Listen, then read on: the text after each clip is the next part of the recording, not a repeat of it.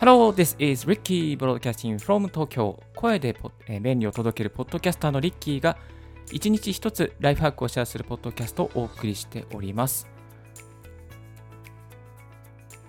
今日のトピックは外国とのウェブ会議をその場しのぎで何とかする独学の英語術5選はいということでですねやってまいりました。英語企画。すごい久しぶりなんですよね。多分ね英語企画はこの YouTube ライブでやるのは初めてだと思うんですけれどもえっと英語でのウェブ会議毎週あるからどうしよう。何言ってるかわかんないんだけどみたいな。英語会議がめっちゃしんどいみたいな。海外とのウェブ会議になるとね胃が痛い耳が痛いもう出たくない帰りたいとかねそういう気持ちになる方のためにまあ今ね留学できない環境だけれども国内留学で何とかしたい方とかいろいろねそういうお悩みを抱えてる方いらっしゃるかなと思うんですけれどもえっ、と私リッキーですね毎週週にね多分ね3回ぐらい英語の会議をやったりとかしていますし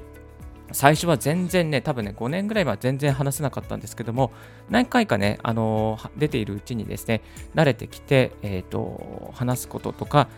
なんかね、司会をすることとかまでやってしまうようになってしまったんですけど、最初ね、本当にね、一言二言を話して終わりみたいな感じだった私が、えっ、と、コツコツとですね、独学で英語を始めて、まあ、 TOEICは805点になり、そして英語の会議とかでもね、仕切るぐらいになったりとか、最後、ちょっとラップアップでまとめるぐらいになっちゃったりしたんですけども、まあ、その過程の中でですね、あこういうふうにすればなんとなく、あのウェブ会議乗り越えられるなっていうことをですね、いくつか、まあ、5つぐらいですね、えー本当はいっぱいあるんですが、本当はもっとあるんですけど、5つぐらいにまとめて、えーご紹介させていただきたいなと思っております。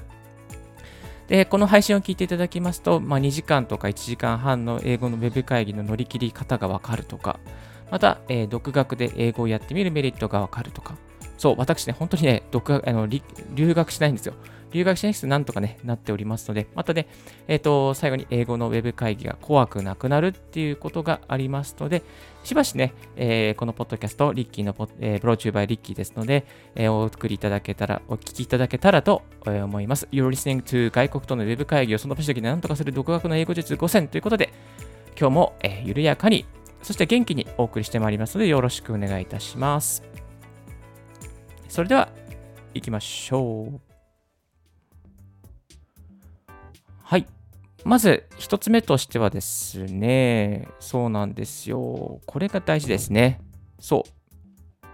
う。雰囲気で同調しておく。うんふん、うんふん、うんふん。また気持ち悪い音を出してしまいましたけども、えっ、と、雰囲気で同調しておくっていうことは、まあ大事です。まあこれね、あの本当に5選のうちの5選に入ってないんですけども、あのなんかね、なんとなく会議に出てる感じにまずなるっていうのは、えー大事ですね。そのために必要なことは、うんふんっていうふうに言うことですね。なんかね、なんとなく、うんふん、うんふん、うんふんって、えー言ってるとね、あ、なんか自分会議に出てるんだな、みたいなね。そういうこう、なんかね、最初は波に乗るっていうかね、体を慣らす感じ。体を慣らす、そんなんでいいかな。まあ、あの、体を慣らしたりとか、その場の雰囲気にね、え自分を慣らしていくっていうことがね、大事だなと思います。でね、日本の会議と違うのは、やっぱりね、こう、話をするっていうことですね。いわゆる日本の会議だったら、まあ黙っててもいいわけなんですね。まあいわゆるね、まあね、国会とかで、あのー黙って寝てる人いっぱい、こう議員さんとか多いですけども、えっ、と、まあ、外国の会議はやっぱりね、同調するっていうかね、あの出るっていうことですね。発言する、出る。で、まずはその第一段階として大事なのは、その場の雰囲気になれる。その場の雰囲気になるために大切なことは、まあなんとなく、うんふんってね、言う、うなずいたり、うんふんっていうことですね。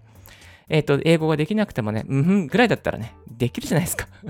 できるじゃないですか。で、それをね、あの、言っていくっていうことはね、こう、波に乗る、会議のね、時間の波に乗るっていう点で非常に有益ですので、ぜひやってみてください。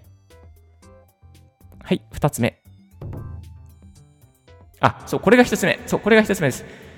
英語がわかる人の隣に座る。かっこ会議室の場合、要約してもらえる可能性もありますよ。そうなんですよ。英語がわかる人のね、隣に座ることは非常に大事ですね。えっ、とね、その本当に初期の頃は、わかんない。何言ってるかマジわかんないし、今、なんとなくでどのトピックを話しているのかまでは、まあ、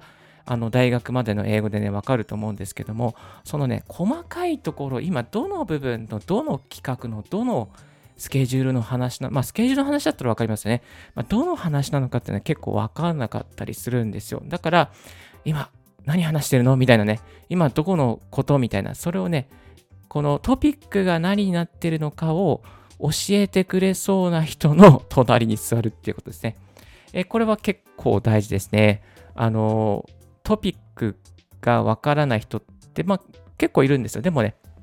トピックが分かる人の隣に座ると、あ、今このこと話してるんだっていうふうに分かって、その分かった瞬間から出てくる、その人たちが話してる単語からですね、あ、これかもし、あ、このことかもしれないな、このこと話してるかもしれないなって、どんどんね、つながっていきます。ですので、まずはトピックが何を話してるのかっていうことが分かるような、まあ、分かる人に人によって、人の隣に座るっていうのは非常に有益でございます。はい。で、最近ですとね、あの、ズームとかだったら通訳機能がありますから、まあ、通訳者がアサインされていて、そして、え通訳を、え、聞けることもあるかなと思うんですけども、稀にね、稀にっていうか、まあ、そういうのが前ない時代は本当にね、なかなかった時はね、辛かったですよ。あの、今はすごくいいなと思いますけど、えっとね、ない時はね、やっぱりそのね、分かる、分かってそうな人のね、隣に座るっていうのは結構有益ですね。えー、ちょっと小声で、え、今、この、この話だっけ？みたいな。今、今、ここの話だよね？みたいな。え、ここの、このことが問題だよね？みたいなね。えー、そんな話をね、あの、小声でしていくとね、いいかなと思います。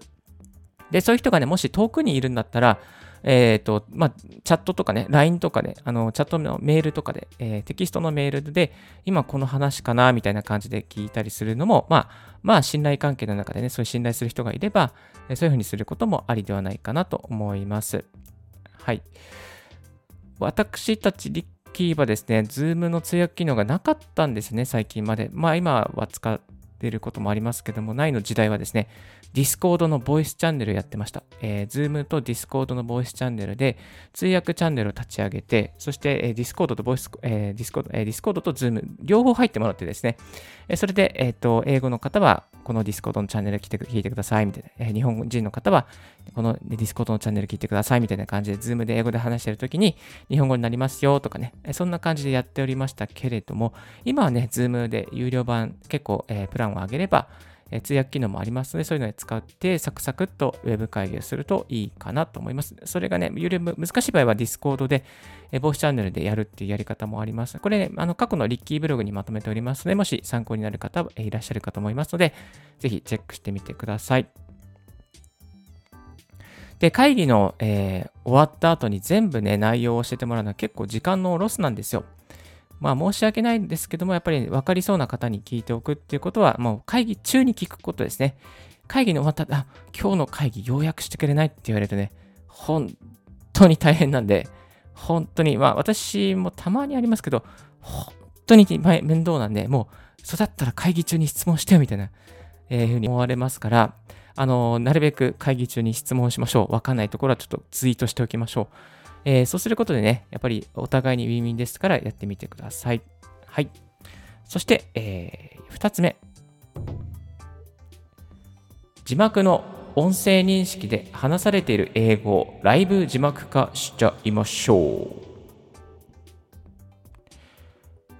とですね、これはちょっとね、イメージが湧きづらいと思うんですけれども、落合陽一さんが紹介されていた X ダイバーシティっていうプロジェクトの中で、Google Chrome で、えー、立ち上げてです、Google Chrome 上で話されている音声、英語の音声を、えー、テキスト化して字幕として表示してくれるっていうね、そういうサービスがあります。そういう、まあ、プロジェクトというか、そういう開発のサービスが、プロジェクトがあります。で、それをですね、立ち上げておいて、ウェブ会議の音を、まあ、音声認識で拾わせると、ウェブ会議で話されている英語の音、英語の声がパソコンを通して音声認識化されて、え字幕で出るということができます。まあ、いわゆるね、あの、アメリカのテレビを見ているような感じで、アメリカのテレビって全部の放送に字幕がつくようになってるんですけども、この話されている、レポーターが話している内容とかが、えーと、字幕で英語で出るんですけれども、まあ、そんな感じのことをパソコン上、Google Chrome 上でできるようになります。そうなんですよ。こういう便利なことがあるんです。もちろんね、この英語を英語を表示するだけじゃなくて、日本語とか中国語とかに、まつえー、Google のトランスレーション機能を通して通訳する、変換することも可能ですけれども、まあ、英語で話しているものは英語のまま表示したもの方が精度がいいです。で、英語の音声認識自体も精度が、まあ、ちょっとね、あの語字認識っていうのがあるので、あのあんまり変換しないで、その英語は英語のまま表示するようにしておくと、え、便利ですね。会議で話されている内容がもうそのままに表示されるので、あ、こういうことなんだなっていうのがね、えー、まあ、その英語を読むで表示されている、画面に表示されている英語の文字を読むことで分かることができます。もちろんリーディングしなければいけないですけれども、はい。えー、ちょっと長くなりましたけれども、まあ、この、えー、Google Chrome で英語の字幕を表示するやり方は、ちょっとかなりニッチでね、マニアックですけども、これ知っておくと、あの補足的に、あ、さっき何言ったんだっけ？みたいなことがね、あの字幕でわかりますし、字幕の方はね、しかもログも取れるんですよ。えー、最後終わった後にテキストログが、えー、排出できますから、それをね、抽出して、そしてテキストでも確認することができます。まあ、もちろんね、あの英語と日本語スイッチすることは難しいんですけども、英語だけずっとそういうふうにね、表示しておいて、最後にログとして、えー、ファイルを作るっていうことも可能です。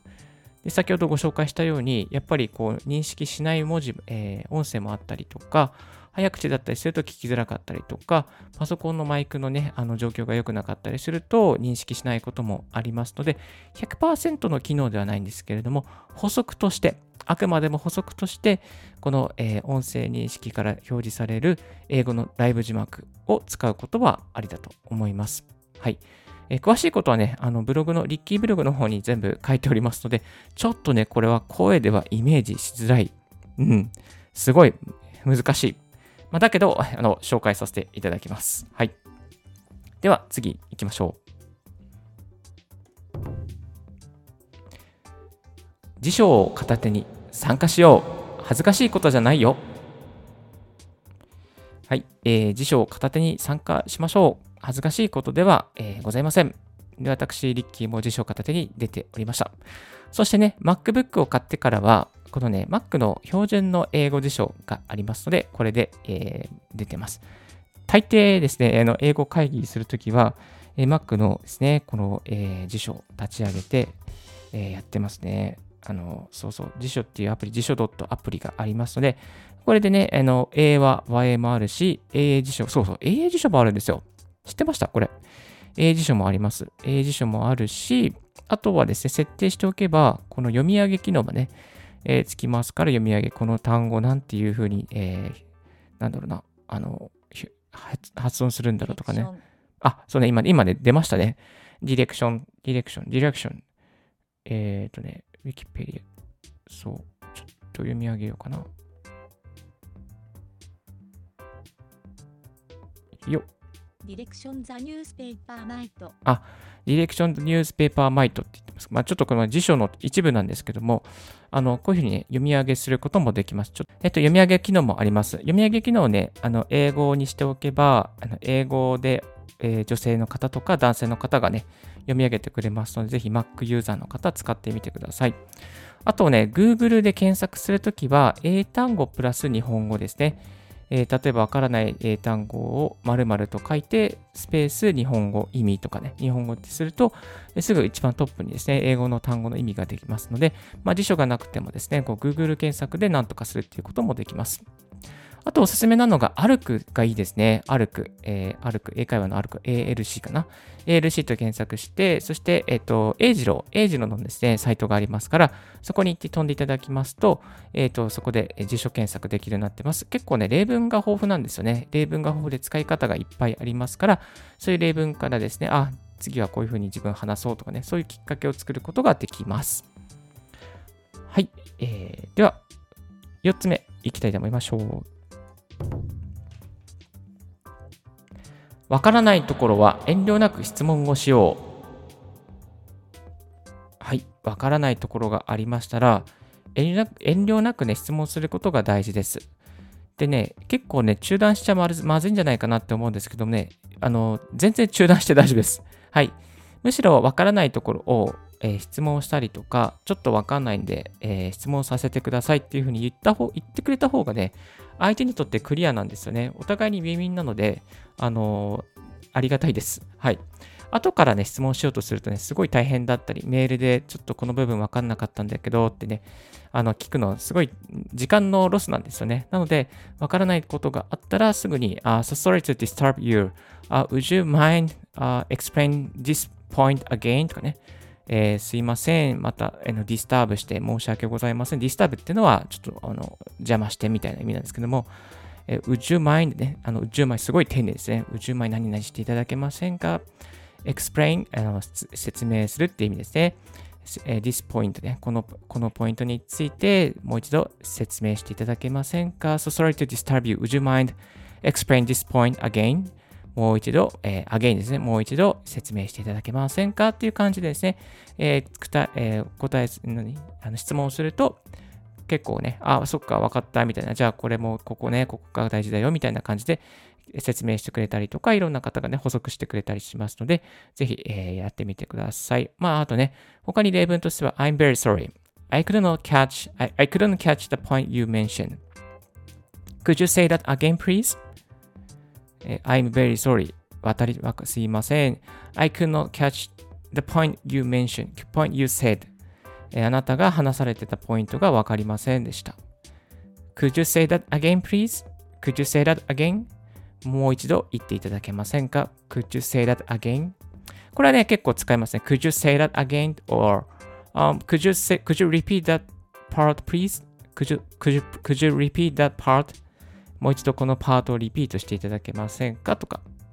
まあ、そんな感じでね、あの話をすることができますので、まあ、こういうふうにね、あの質問をした方がお互いにとってウィンですし、えーわからないポイントが、えーまあ、わかりますので、次回の打ち合わせは、やっぱりね、次回の打ち合わせにこういうふうにね、日本の方に説明しようとか、ね、そういうふうに考えてくれますから、まあ、そういう点でね、メリットがありますから、ぜひ遠慮なくやってみてください。はい。では最後。話していることをシャドーイングしよう。このね、シャドーイングってのはね、結構いいんですよね。結構いいんですよ、これ。あのね、アウトプットが上手くなります。アウトプット。まあ、決してね、あの、インプット向きではないんですけども、シャドーイングっていうのは、相手が話していることを影を追うように、ブツブツブツブツつぶやくこと、つぶやくことなんですよ。でね、ブツブツブツブツつぶやいていると、そのうちにこうネイティブのイントネーションとか発音の仕方とか、話し方全体がネイティブっぽくなってくるから、これね、非常にいいんですね。で、アウトプットが進みますし、あの、実は自分が話そうという時に、その話し方が真似できちゃうっていうね、メリットがあります。このやり方で、まあ、国内で勉強していても、海外に留学していたぐらいの英語力的なものは、なんと養えることができます。できます。これ本当にできます。はい。まあ、私、リッキーがですね、このやり方をやっていてですね、あの、今、英語の、英語で英語を使う仕事をなんと13年もさせていただいておりますので、大丈夫なはずです。はい。えーっとね、まあ、あのーなんだろうな、英語のテープを聞いて、大抵の方はね、英語のテープを聞いて、シャドーイングしたりとかしてですね、1日1、まあ30分とかね、1時間やる人はいないかなと思うんですけども、30分とかずっとね、シャドーイングして、まあこうね、あの、イントネーションとか、発音の仕方とか、話し方とか、まあ言葉と言葉のつながり方とかね、 but I とかね、 but I とかね、 but I とかですかね、 but I、but I、but I think とかね、バタイってなんだみたいな。最後ね、あ、 but I のことかみたいなね。これシャドーイングしてるとね、これ分かってくるんですね。あ but I とかね。で when I とかね。中学校英語だと、when I, when I was みたいな。when I, when I, when I, when I, when I, when I, can I, when I, when I, は？みたいな。まあ、繋がってくるんですよ。そう。でね、その、えっ、と、ウェブ会議の中で、えー相手が言ってることをシャドーイングしていると、まあ、相手が言いたいことが分かったりとか、その相手が言ったことで分かんない単語を調べたりするきっかけとかですね、フレーズを調べようとするきっかけができます。まあ、そうやって一つ一つ、えー、分からないところを潰していくと、結果的に、まあ、本当に数ヶ月やっていった時に、あ、この人はこういうことを言いたいんだなっていうふうにね、分かるようになっていきます。で、おまけに先ほど説明したように話の構文とか話し方を真似できますから、まあ、国内留学、ん？国内にいながらもですね、留学しているかのような、ね、ネイティブっぽく話すことにつながっていきます。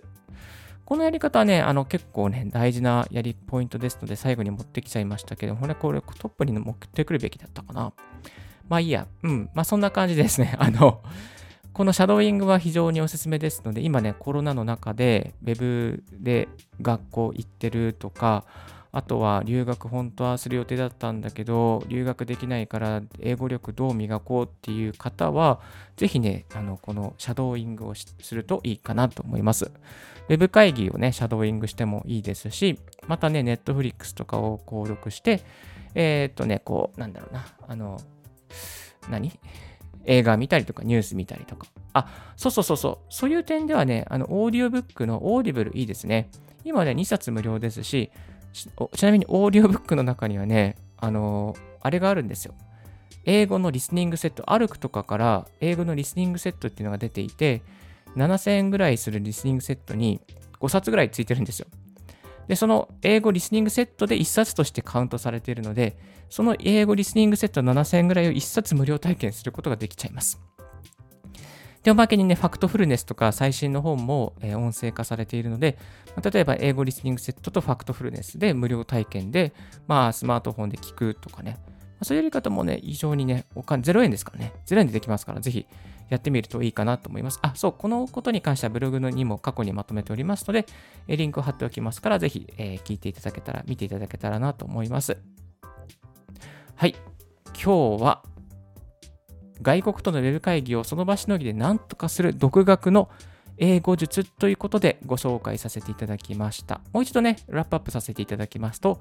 1つ目が英語がわかる人の隣に座る。2つ目が字幕の音声認識で話されている英語をライブ字幕化する。3つ目が辞書を片手に参加する。4つ目がわからないところは質問する。5つ目が話していることをシャドーイングする。この5つをね、実践していくと、ウェブ会議の、えー、英語のウェブ会議もなんとなくね、怖くなくなっていく。そして、え、ー、と、シャドーイングをしていくと、まあ、国内にいながらもね、留学しているかのような英語力を身につくことができますので、ぜひやってみてください。はい。今日は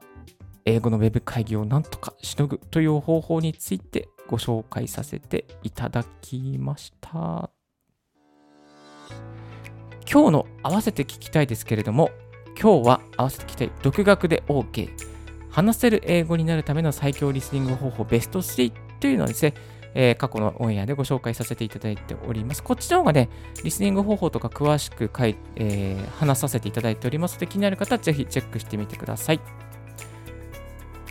私、リッキー、最近メルマガを始めました。音声配信を、えー、始める方のに向けての音声配信の収録の仕方、編集の仕方、配信の仕方、また続けるコツなどをですね、えー、まとめた2日に1回のメルマガをやっております。無料で登録できて、サクッと解除できるようになっておりますので、もしこういった音声配信をやってみたい方は、ぜひチェックしてみてください。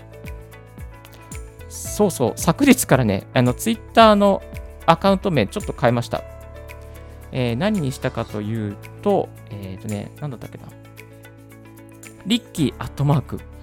一人ラジオ局長 このね、一人でやってるから、ラジオっぽいし、一人でやってるからっていうことで、ちょっとこういう風に変えてみました。そしたらね、ツイッターフォロワーちょっとずつ増えてますね。で、まあ、こんな感じでですね、ツイッターもやっておりますので、ぜひ何か質問とかありましたら、ぜひご連絡くださいませ。そしてね、あの、ブログもやっておりますし、また、えー、メルマガやってますから、何か質問があったら、ぜひメルマガジンの方までご連絡いただけたらと思います。Thank you very much for tuning in Ricky's Right Hack Radio.